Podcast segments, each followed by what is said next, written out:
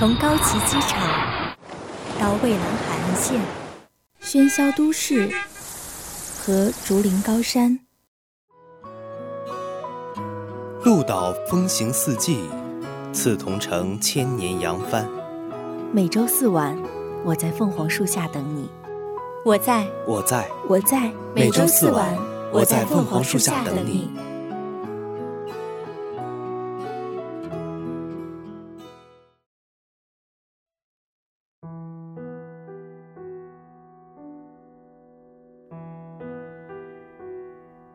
欢迎大家收听《凤凰树下情调之诀别书》。战争，从金戈铁马、兵戎相见，到步枪铁甲、炮火连天。时代在变，敌我双方在变，而伤痛、别离，是战争固有的标签。父母为儿郎编织的草鞋，妻子为丈夫缝制的冬衣，伴随士兵躲过枪林箭雨，却抵挡不了他们只身在外对家的想念。兄弟之间的一句鼓励，夫妻之间的一句爱你，父子之间的一句你要好好长大！他们不知哪一刻。这些稀疏平常的话，就成了诀别。一九四九年，新中国成立，败北而走的国军带走了一批生长在大陆的懵懂少年，前往台湾。从此，山水相隔，乡音难觅。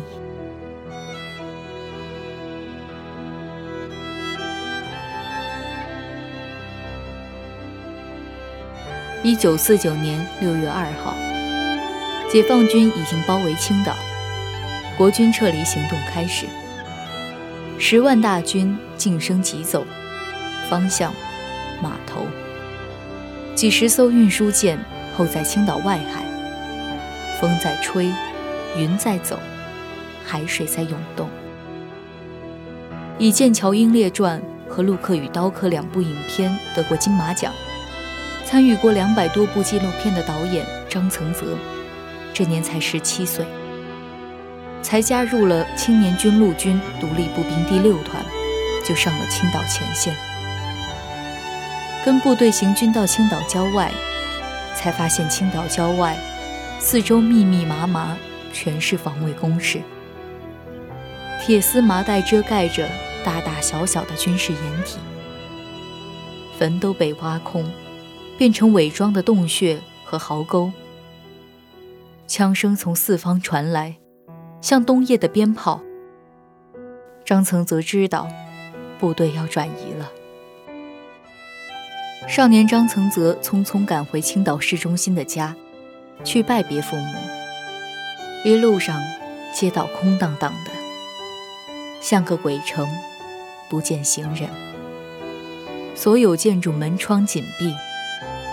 到了自家门口，父母亲从楼上下来为他开门，就这样站在门口，生离死别，反而一句话都说不出来。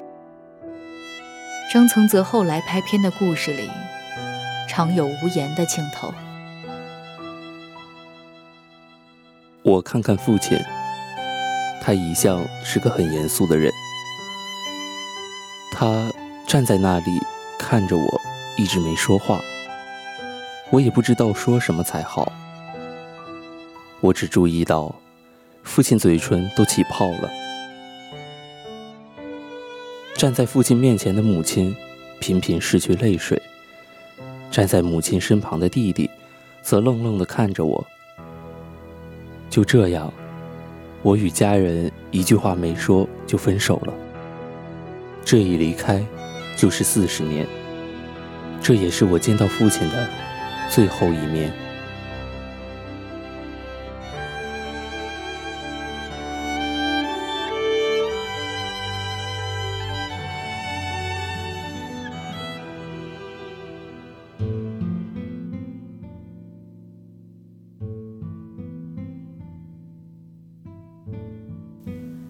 一九四九年六月一号穿着一身戎装的国君张曾泽匆匆辞别父母，然后全速奔向码头，跟他的部队搭上台北轮。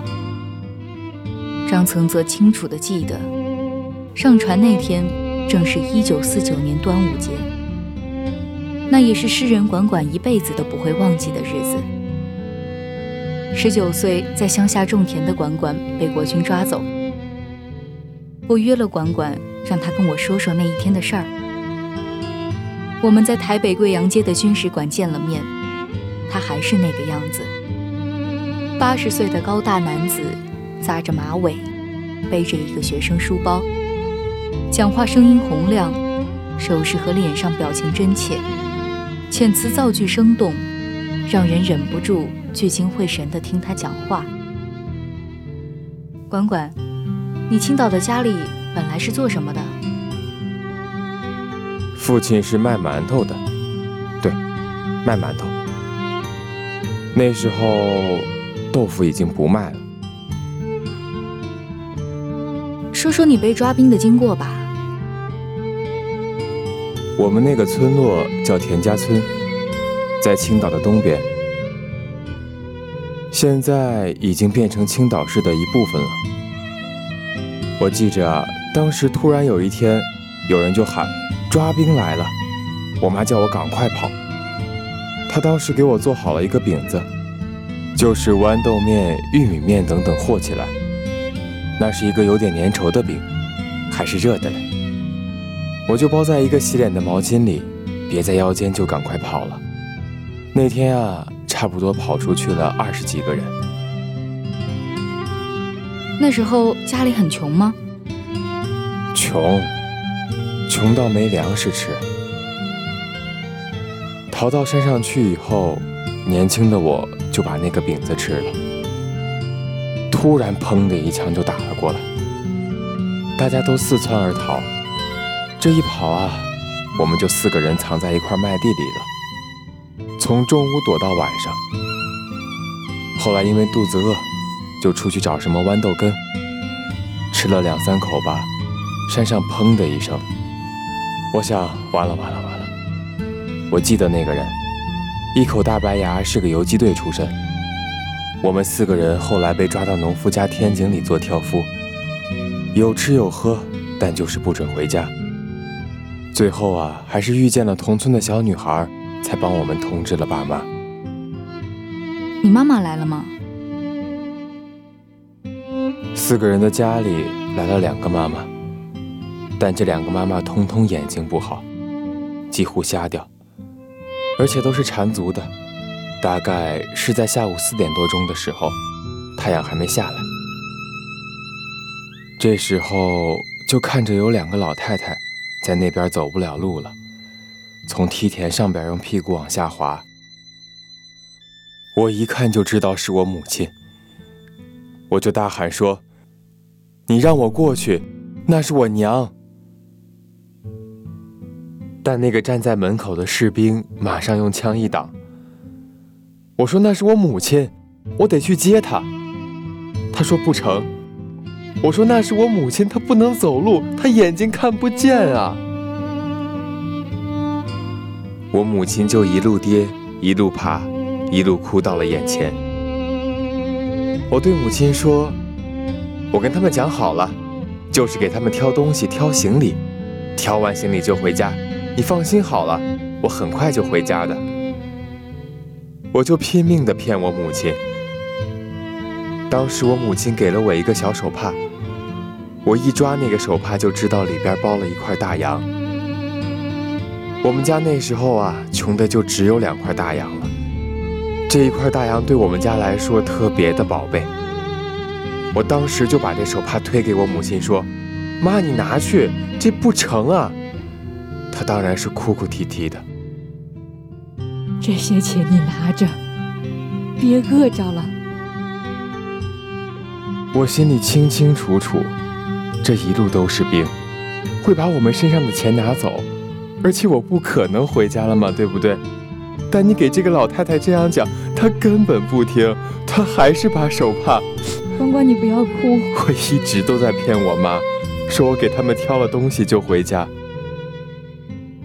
就这样，我们到了青岛码头，就这样到了台湾。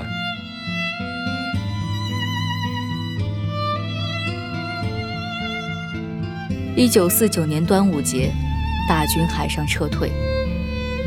管管在青岛被抓走的当天，一两百个山东少年到了楼凤渡，从山东南下，再从武昌到广州，在湖南接近广东交界的地方，粤汉铁路上有个很小的车站，叫楼凤渡。历史学家张玉法记得这个小站。十四岁的张玉法。和八千多个中学生，全部来自山东各个中学，组成联合中学，跟着校长和老师们离开山东的家乡，已经走了一千多公里的路。搭火车时，车厢里塞满了人，车顶上趴满了人。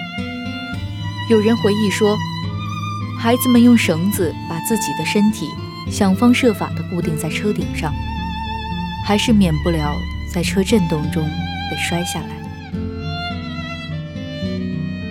慌乱的时候，从车顶掉下来摔死的人，尸体夹在车门口，争相上车的人就会把尸体当作踏板上下。八千多个青少年背着行囊，所谓行囊就是一只小板凳，上面叠条棉被，一两件衣服，整个用绳子绑起来。到了没有战争的地方，停下来，放下板凳就上课。通常在寺庙或是祠堂驻点，夜里睡在寺庙的地上，铺点稻草。白天每个人带着一个方块土板，坐在庙城的空地和土墙上，把老师围在中心，就开始听讲。用石灰或者是石块，就可以在土板上写字。饿了，有时候到田里挖红薯吃，带着土豆吃。没得吃的时候，三三两两就组成一个小队伍，给彼此壮胆，到村里去向人家讨食。有点害羞，但是村人开门看到是逃难来的少年，即使是家徒四壁的老爷爷，也会拿出一碗粥来，用怜惜的眼光看着饥饿的孩子们。湖南人对外省人最好，因为湖南人几乎家家都有自己的儿子在外面当兵，可能是国军，也可能是解放军，所以他们常常一边给饭，一边自言自语地说：“唉，多吃点，多吃点，希望我的仔到外面有人给他饭吃。”楼凤渡是个很小的站。看起来还有点荒凉，可是南来北往的火车在这里交错。少年们坐在地上等车，一等就是大半天。小小年纪就要决定人生的未来。搭南下的车，离家乡的父母就更遥不可及了。而且广州只是一个空洞的概念，一个举目无亲的地方。搭北上的车。马上就回到父母身旁，但是，一路上都是炮火燃烧的战场，一定会被抓去当兵，直接送到前线。不管是国军还是解放军，战死或被俘，总归到不了父母的面前。很多少男少女就在荒凉的车站里蹲下来失声痛哭。张玉法的二哥十七岁。把弟弟拉到一旁说：“玉发呀，我们两个不能都南下，同一个结果，万一两个人都完了的话，咱爹妈就没指望了呀。所以把命运分到两边下注，我北上，你南下吧。”北上的火车先缓缓驶进了楼凤渡。弟弟南下，哥哥北上。五十年以后，自己的头发都白了。张玉法才知道，二哥这一伙学生没能抵达长沙，他们才到衡阳，就被国军李弥第八军抓走了。跟着第八军到了云南，跟卢汉的部队打仗。二哥被卢汉俘虏，变成卢汉的兵，跟解放军打仗，又变成了解放军的俘虏，最后加入了解放军。但是解放军调查后发现他是地主的儿子，马上遣送回家，从此当了一辈子农民。在楼凤渡南下北上交错的轨道旁。深思熟虑的二哥，刻意的把兄弟两人的命运错开。十四岁的小弟张玉法，确实因此有了不同的命运。一九四九年七月十三日，澎湖，年纪稍长但也不满二十岁的学生，用悄悄话通知所有学生。他们要强迫我们当兵，我们今天必须要走出司令部去了。同学们很有默契的开始收拾，背着背包走出来，却发现城墙上布满士兵，大门口架着机关枪对准了他们。所有的男生，不管你几岁，都在机关枪的包围下集中到操场中心。这时。有一个勇敢的学生，在队伍中大声说：“报告司令，俺们有话要说。”那司令对一旁的士兵使了个眼色，士兵一步上前，举起刺刀对着这个学生刺下。学生的血喷出来，当场跪在地上。不管你想不想，十七岁，只要你够一个高度。全部都要去当兵。张玉法个子矮，跟女孩子一起加入了子弟兵学校。喜欢读书深思的张玉法，后来成为了民国史的专家。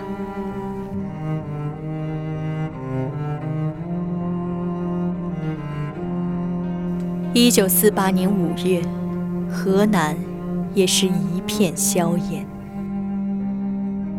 中原野战军刘邓军团在五月二十日发动皖东战役，国民党空军出动战斗机，在南阳城外从空中俯冲扫射，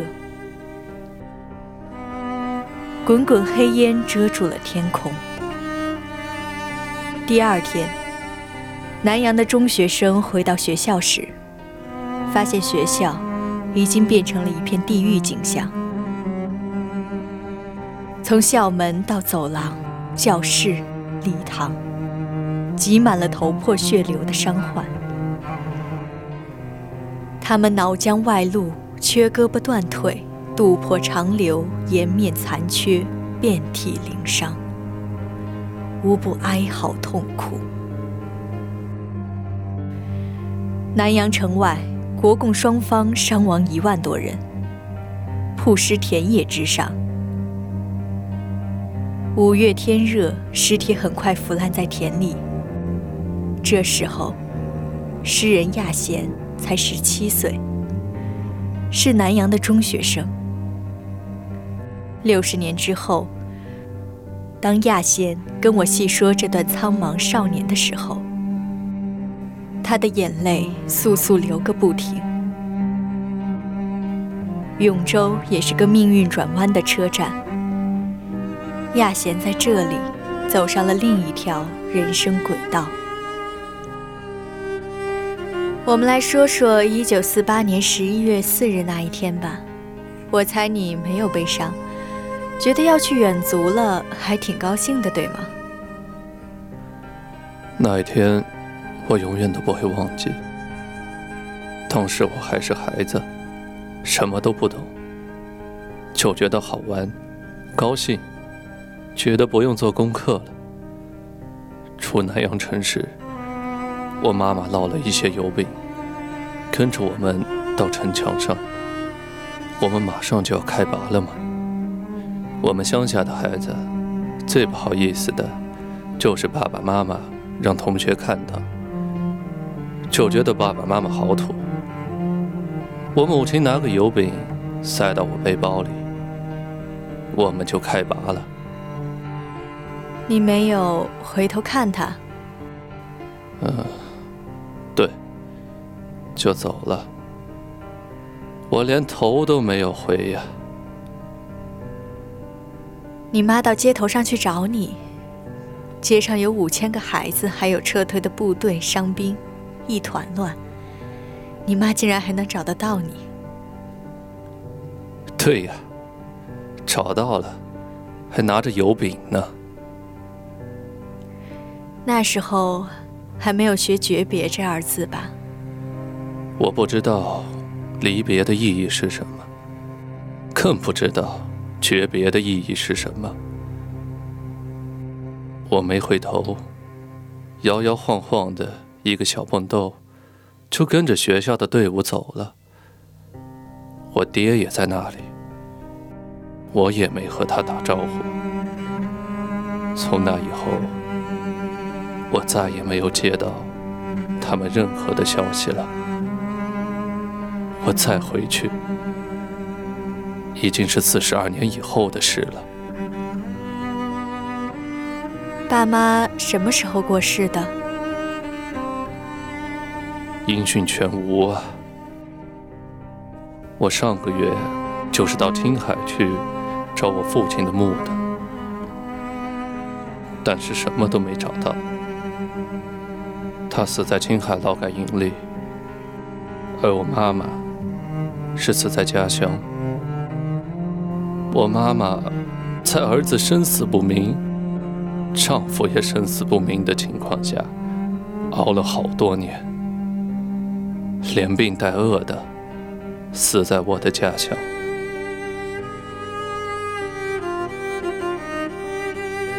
即使是内战六十年之后。海峡对岸的寻人启事从来没有间断过。寻找哥哥刘长龙，我想找我哥。他是陕西省安康市集合县丹家场人，一九四八年被国民党发放顶，现在可能有八十岁。以前在鼓楼街学铁匠，曾经来过一封家父，父在云南打仗。我叫刘长吉，希望你们帮我一下，感激不尽。寻找单德明、单德义，两兄弟在四八年被抓去了台湾，老家是河南开封德明嘞。被抓时已娶妻单坦氏，当时单坦氏怀孕六个月，后生一女，取名单秀英，现年六十岁。寻找丈夫赵忠南，重庆市的陈淑芳寻找在台湾的丈夫赵忠南，今年七十八岁，老家住在重庆永川市。中南民国三十年考进国军中央军校三十三年，在国军第八十三师任连长。一九四九年从重庆去了台湾，请帮我找他。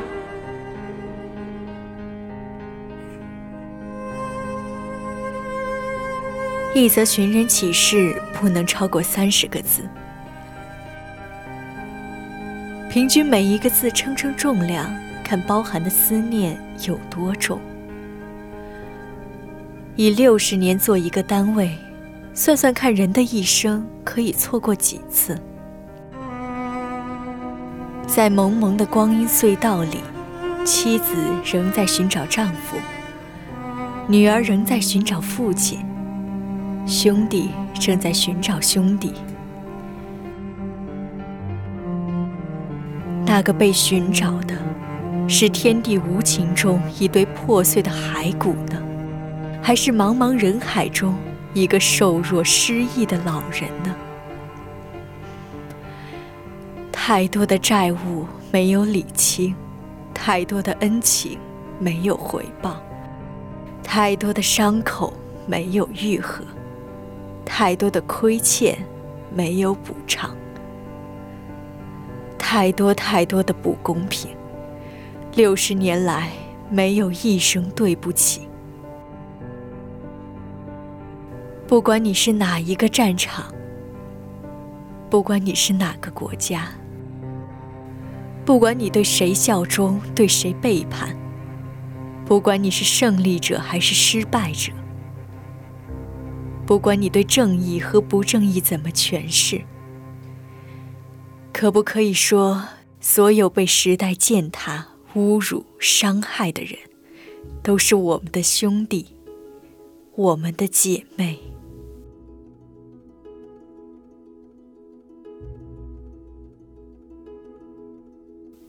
本期《凤凰树下情调之诀别书》到这里就要和大家说再见了。本篇文章选编自龙应台《大江大河一九四九》，特别感谢来自五湖四海的兄弟姐妹们为本期节目提供的方言。播音：大仙鹤、江南、剪辑：晨曦、采编：红茶。机务 Jackie 十二，协众监听，共同感谢您的收听。我们下期同一时间再见。